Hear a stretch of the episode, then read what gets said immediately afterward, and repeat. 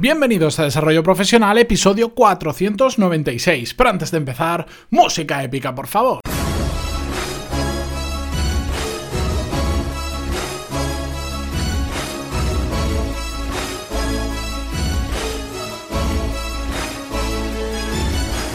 Muy buenos días a todos y bienvenidos un martes más a Desarrollo Profesional, el podcast donde hablamos sobre todas las técnicas, habilidades, estrategias y trucos necesarios para mejorar cada día en nuestro trabajo. Hoy vamos a hablar sobre uno de esos factores que más a menudo de lo que nos gustaría hace que nos bloqueemos o que pasemos a la inacción, es decir, a la parálisis, porque hoy vamos a hablar de ese miedo que tenemos muchas ocasiones de afrontar los problemas. Y como siempre, este tipo de episodios que es problema-solución, bueno, también vamos a ver una técnica para saber sobrellevarlos, una técnica que yo llevo utilizando mucho tiempo y que me funciona terriblemente bien y es súper, súper sencilla. Pero, ¿cuál es la situación que lleva todo este punto?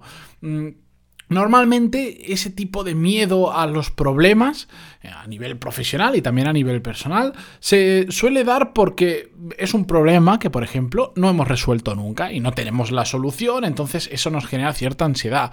A veces simplemente es porque es una situación completamente desconocida a, a lo que solemos hacer o simplemente es una situación que nos incomoda, que la conocemos pero no la queremos afrontar porque sabemos que va a haber follón o va a haber lío, ¿vale?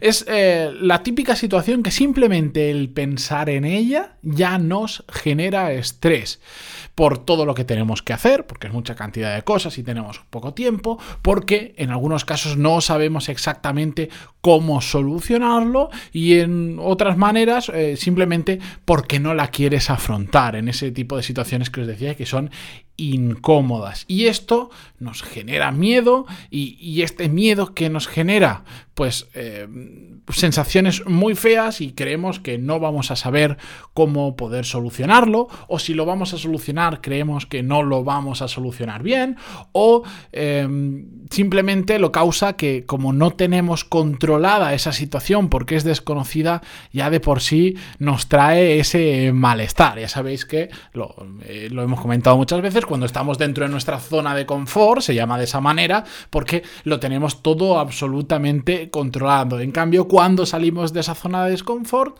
de confort, perdón, pues aparece ese pequeño caos, aparecen todas esas cosas que son situaciones nuevas, desconocidas, extrañas, incómodas, etcétera, etcétera, etcétera. Dentro de ese círculo estamos muy bien, fuera de él empezamos a estar muy mal, sobre todo cuanto más nos alejemos de nuestra zona de confort. Pero este sentimiento no es malo, es un sentimiento lógico. Lo que pasa es que no tenemos que llevar a que este miedo a los problemas que van a venir nos paralicen. A mí hay una frase que me gusta muchísimo, que la dijo un cantante que hace apenas dos, tres semanas le dedicamos un episodio de viernes entero solo a una letra de sus canciones, buscadlo después, si eso en las notas del programa os dejo el enlace exacto, que eh, dice, el cantante es el Choyin, es un cantante de hip hop, si no os gusta el género no lo recomiendo, pero bueno, es, un, es hip hop muy suave.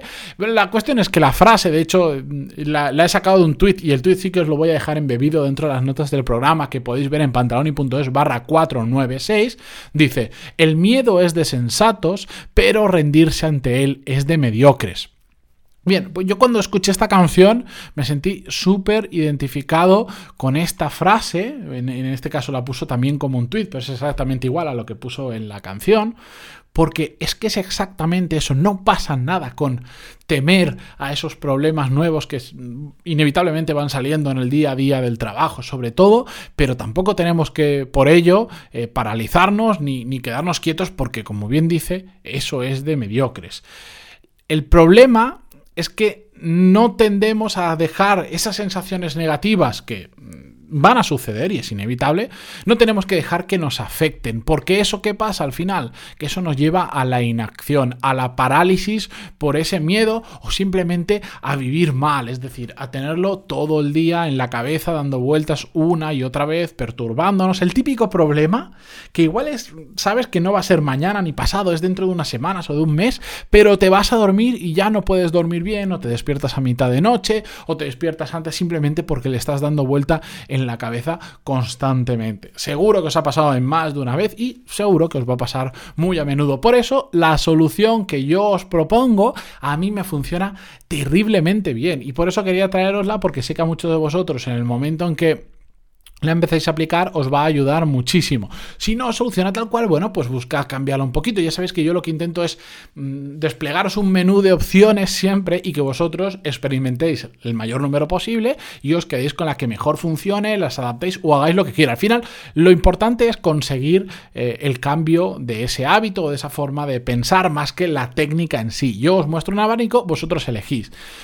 Lo que yo hago habitualmente y que probablemente si me habéis conocido en persona y hemos estado hablando un rato, seguro que he utilizado la frase porque la utilizo bastante, sobre todo cuando la gente me empieza a preguntar qué estás haciendo, tarde o temprano, no sé cómo, siempre termina haciendo. Y la frase es que cuando me dicen, uy, ¿cómo vas a solucionar eso? Siempre digo lo mismo. Eso lo solucionará el Mati del futuro. Bueno, a mí entre, entre mis amigos me llaman Mati, no Matía, bueno, historias, y yo siempre digo, eso lo solucionará el Mati del futuro.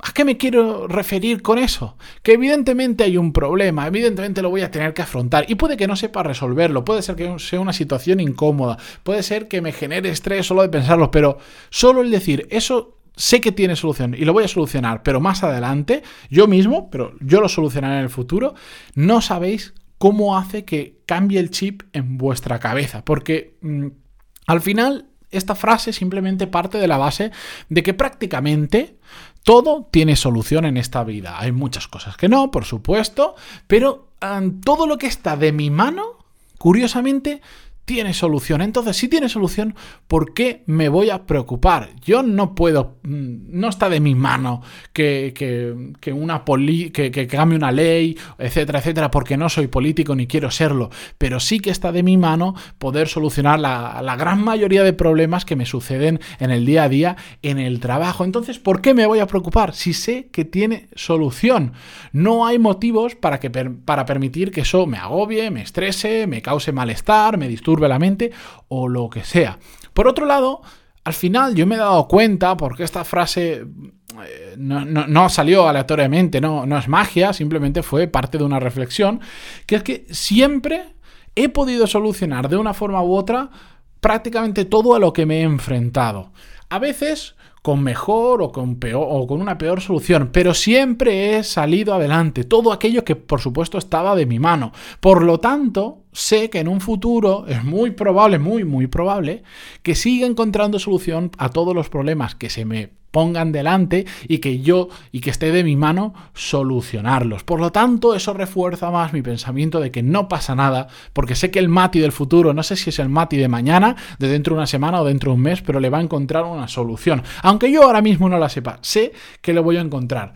Y ojo, no significa que pase de todo y utilice esa frase simplemente para desligarme de los problemas o para olvidarme. No, para nada. Simplemente significa que a su debido momento me preocuparé por solucionarlo. Porque si yo sé que dentro de tres semanas tengo algo que resolver, que ahora mismo no tengo ni idea, si eso lo puedo resolver más adelante, ¿por qué me voy a estar preocupando de aquí a tres semanas? Tres semanas pensando en lo mismo y estando preocupado. No, si yo sé que necesito, por decir, un día para resolverlo, bueno, cuando falten pocos días para que ocurra esa situación, entonces lo resolveré. Evidentemente hay algunas cosas que no, que tenemos que solucionarlas en el momento y no podemos decir, bueno, mi, yo futuro lo solucionará porque ese futuro es ya.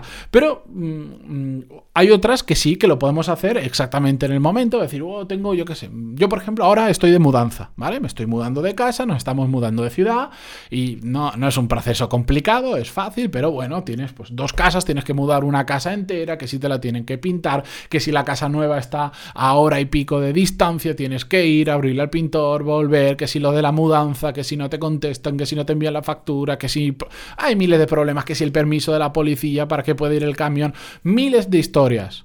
Y yo siempre pienso lo mismo, digo, no sé si me, da igual, el Mati del futuro lo va a solucionar cuando tenga, cuando esté ahí, lo solucionaré.